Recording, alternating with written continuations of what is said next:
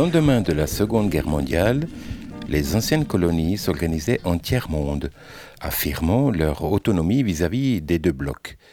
Aujourd'hui, on ne parle plus guère du tiers-monde, devenu atelier de délocalisation ou zone d'appauvrissement continu. Il y eut pourtant une époque où certains ont prétendu craindre que la Libye n'achète l'Amérique. Tiers-monde, l'expression semble vieux jeu. Pourtant, il fut une époque, pas si lointaine, où elle faisait fortune. L'expression elle-même est d'Alfred Sauvy. Le démographe français l'utilisa pour la première fois au début des années 1950. Elle fut rapidement adoptée dans le discours intellectuel mondial. Car alors que la guerre froide surgissait, l'invention de ce concept avait le mérite de rappeler l'existence d'une zone immense de la planète pour laquelle la question primordiale n'était pas sur quel camp s'aligner, mais quelle serait, à son égard, l'attitude des États-Unis et de l'Union soviétique. En 1945, la moitié de l'Asie, la quasi-totalité de l'Afrique ainsi que des Canaries et de l'Océanie demeuraient des colonies, sans parler des pays semi-colonisés pour ce vaste monde sous tutelle, où la pauvreté surpassait et de loin celle des pays industrialisés, la priorité allait à la libération nationale. En les englobant dans une même expression tiers-monde, on soulignait à la fois les caractéristiques communes propres à tous ces pays, mais aussi le fait qu'ils n'étaient pas nécessairement impliqués dans la guerre froide. La formule renvoyait aussi à l'effort de certains intellectuels européens pour créer une troisième force entre communistes et anticommunistes. Elle faisait enfin et surtout référence à la Révolution française et au fameux texte de l'abbé CIS Qu'est-ce que le tiers-État? Tout. Qu'a-t-il été jusqu'à présent dans l'ordre public? Rien. Que demande-t-il? À devenir quelque chose. Au début, ni Washington ni Moscou n'accordèrent la moindre attention au tiers-monde et à ses revendications. Les États-Unis considéraient la question coloniale comme absolument secondaire. Les puissances coloniales n'imaginaient quasiment pas que leur possession outre-mer puisse accéder rapidement à l'indépendance. Quant à l'URSS, elle se méfiait de tout mouvement national, même sous égide communiste, dès lors que des troupes soviétiques n'étaient pas déployées dans le pays concerné. Année 1960 les non-alignés ont le vent en poupe et les moyens de se faire entendre. En Asie, les colonies ne pouvaient être rétablies. La plupart d'entre elles avaient été occupées pendant la Seconde Guerre mondiale par les Japonais, si bien qu'en 1945, les pouvoirs coloniaux s'y trouvaient en position de faiblesse. Les États-Unis concédaient l'indépendance aux Philippines dès 1946, mais la France n'entendait pas suivre leur exemple en Indochine plus que les Pays-Bas aux Indes néerlandaises, d'où des guerres que les métropoles allaient perdre. Londres reculait plus rapidement, acceptant l'indépendance de la Birmanie, de l'Inde et du Pakistan. Malgré une situation plus compliquée, l'évolution au Proche-Orient aboutissait à des résultats comparables.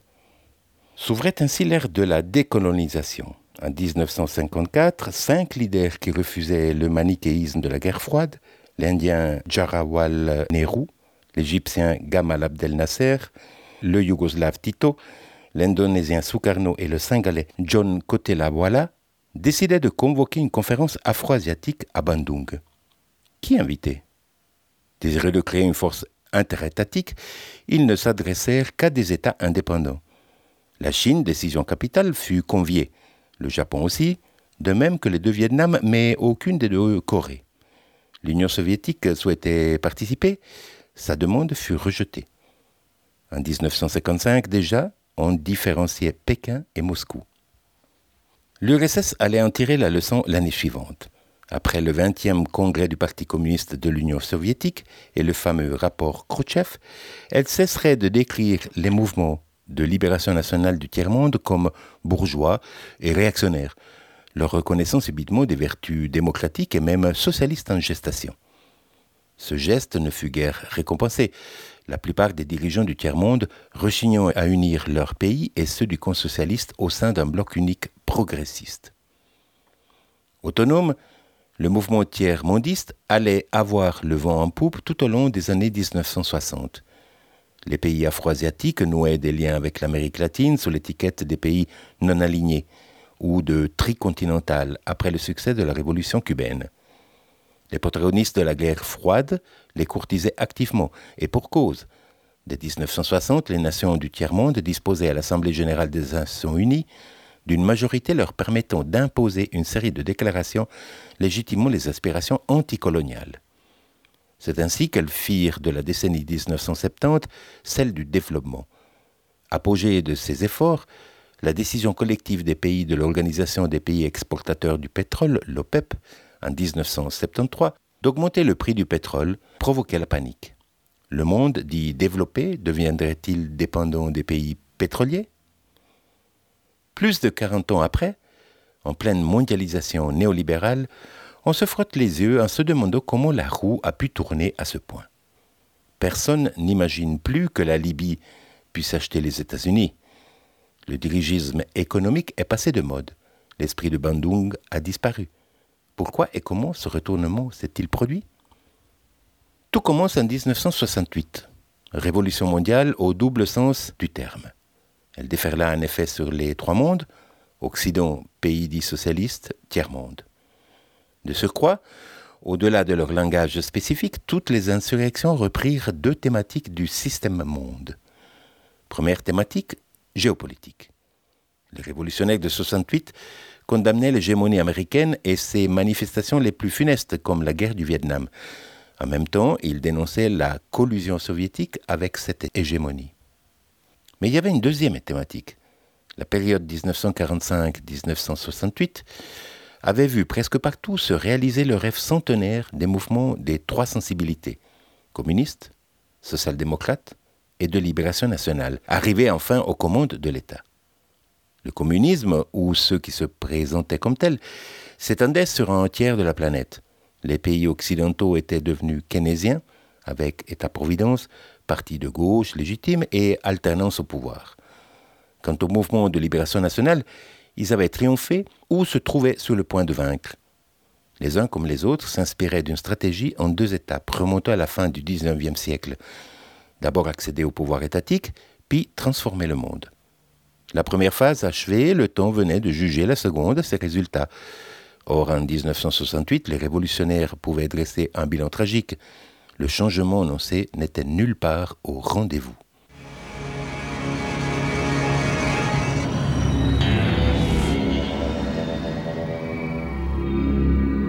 Le lourd bilan des révolutions conduit à valoriser les droits de l'homme plutôt que le droit des peuples. C'est ainsi qu'on s'engagea sur le chemin de la désillusion. En 1978, Jacques Juillard lançait dans les colonnes du Nouvel Observateur une polémique sous le titre Le tiers-monde et la gauche, dénonçant des régimes soit corrompus, injustes, policiers et souvent sanglants, soit chaotiques, tyranniques et non moins sanguinaires.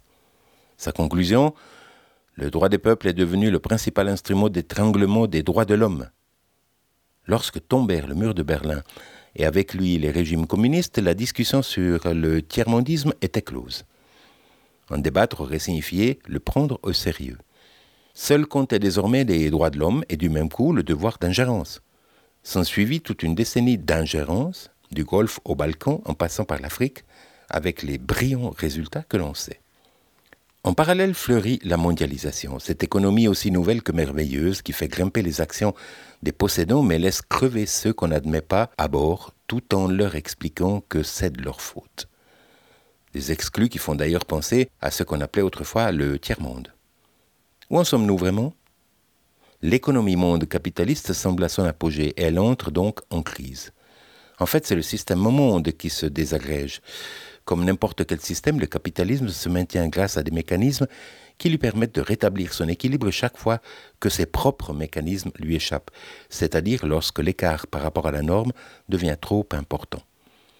C'est d'ailleurs pourquoi le nouvel équilibre n'est jamais tout à fait identique au précédent. L'écart doit atteindre une certaine ampleur avant que ne se déclenche le contre-mouvement, et l'économie monde capitaliste, comme tout autre système, comporte des rythmes cycliques. Ainsi, depuis 1945, l'économie monde est passée par un cycle de Kondratiev typique. D'abord une phase A. L'après-guerre commence avec les Trente Glorieuses, étonnante période de croissance en Occident, dans le bloc socialiste et dans le tiers-monde.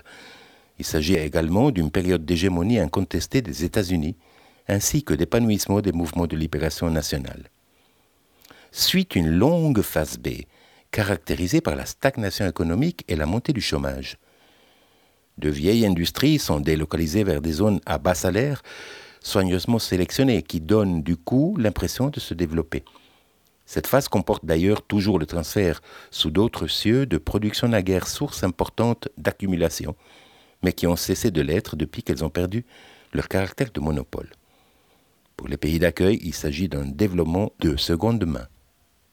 Mais cette phase voit également le transfert de liquidités du secteur productif, moins profitable, vers la spéculation, avec pour conséquence des crises d'endettement et des déplacements massifs de capitaux accumulés.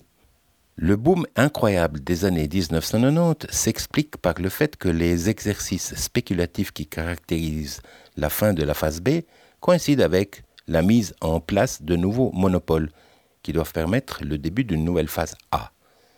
Au cours de cette évolution, le tiers-monde a perdu son unité et son influence politique, mais il a aussi subi un net déclin économique.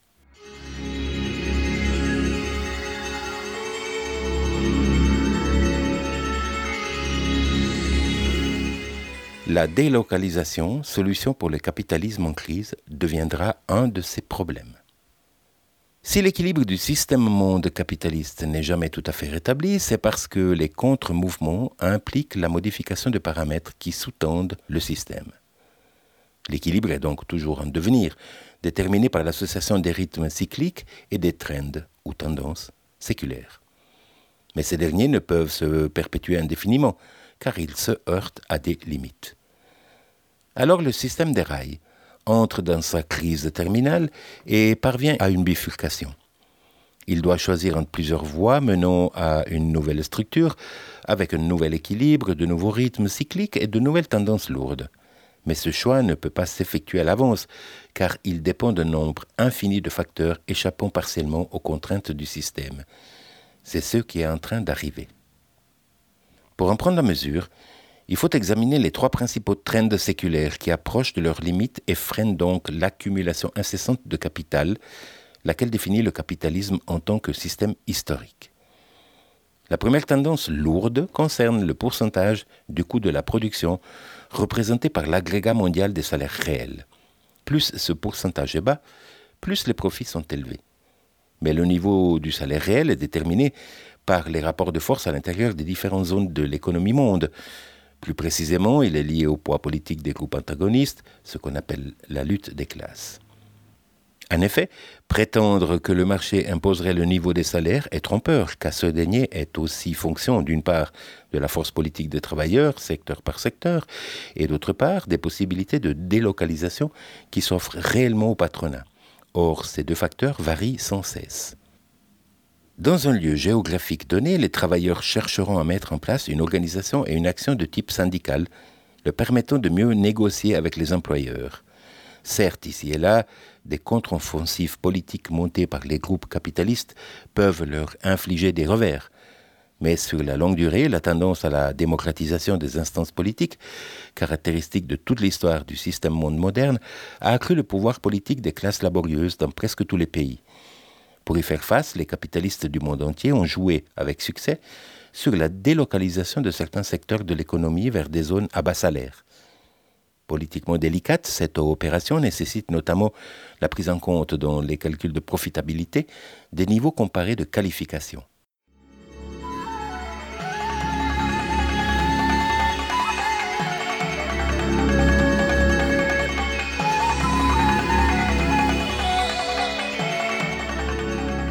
Arrive le jour où il n'y a plus de ruisseaux à polluer ou d'arbres à couper. Si les nouveaux immigrants d'origine rurale arrivant pour la première fois sur le marché du travail ont toujours constitué le principal réservoir de main-d'œuvre à bas prix, c'est qu'ils acceptent des salaires inférieurs aux normes mondiales. Leur revenu sera de toute façon supérieur à celui qu'ils tiraient de leurs activités rurales. En outre, socialement déracinés et politiquement désorientés, ils ne sont pas en mesure de défendre leurs intérêts. Cependant, ces deux facteurs s'effacent avec le temps et progressivement, ils commencent à exiger de meilleures rémunérations. Mais surtout, la déruralisation a connu une accélération brutale depuis 1945. D'ici peu, le monde rural tel que nous l'avons connu aura disparu. Les capitalistes n'auront plus alors d'autre choix que de rester sur place et d'accepter la lutte des classes. Et c'est là qu'ils perdront leur avantage. Car malgré la polarisation des revenus réels, dans les pays riches comme dans les pays pauvres, le savoir-faire politique et la connaissance des marchés continuent de s'approfondir, y compris parmi les couches les plus modestes. La deuxième tendance à long terme qui perturbe le capitalisme concerne le coût des matériaux, qui comprennent non seulement le prix d'achat, mais aussi celui des charges liées à leur traitement. Le prix d'achat revient à 100% à l'entreprise. Les dépenses pour le traitement des matériaux incombent souvent, elles, à un tiers. Par exemple, si la transformation d'une matière première produit des déchets toxiques, le coût final réel comprendra les frais engagés pour s'en débarrasser. Les entreprises, bien entendu, désirent minimiser ce montant. À cette fin, elles vont déverser les déchets dans un ruisseau après un semblant de détoxification. Les polluants déversés dans le ruisseau risquent d'empoisonner celui-ci et même de causer, des dizaines d'années plus tard peut-être, de graves dommages. Une décision collective de dépollution peut répondre au problème. L'instance qui entreprend le nettoyage, souvent l'État, en supportant alors les frais. Certains producteurs parviennent ainsi à une baisse sensible du prix de leurs matières premières, donc à une augmentation de leur marge de profit, en se déchargeant sur la collectivité d'une partie de leur coût réel de production. Mais comme l'allègement des coûts salariaux par la délocalisation, cette logique ne peut fonctionner éternellement. Bientôt arrive le jour où il n'y a plus de ruisseaux à polluer ou d'arbres à couper sans risque grave et immédiat pour l'équilibre de la biosphère. Les gouvernements pourraient certes entreprendre une immense campagne de dépollution et de renouvellement organique, mais cela supposerait des dépenses considérables. Qui les assumera?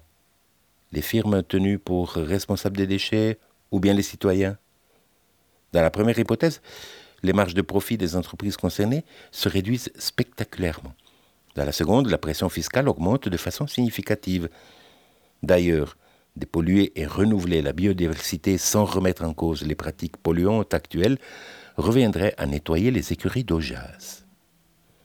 Logiquement, donc, il convient d'internaliser entièrement les coûts de transformation, c'est-à-dire de les imputer aux compagnies dont les marges bénéficiaires diminueront d'autant.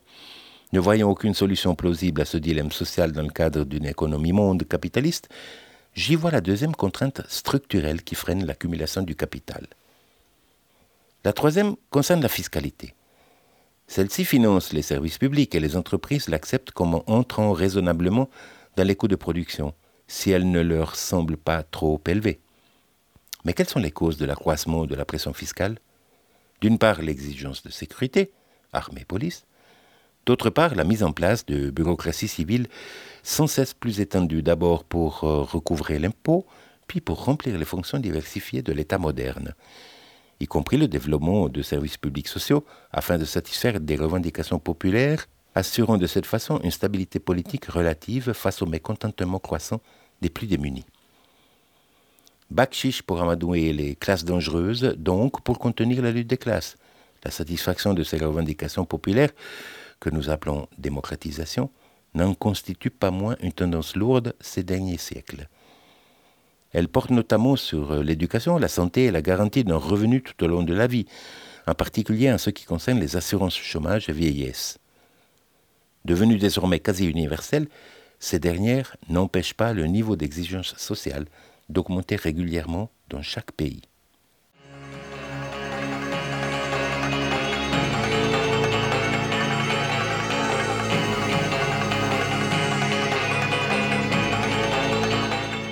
Dans la longue crise de la mondialisation, les camps opposés ne sont pas toujours identifiables.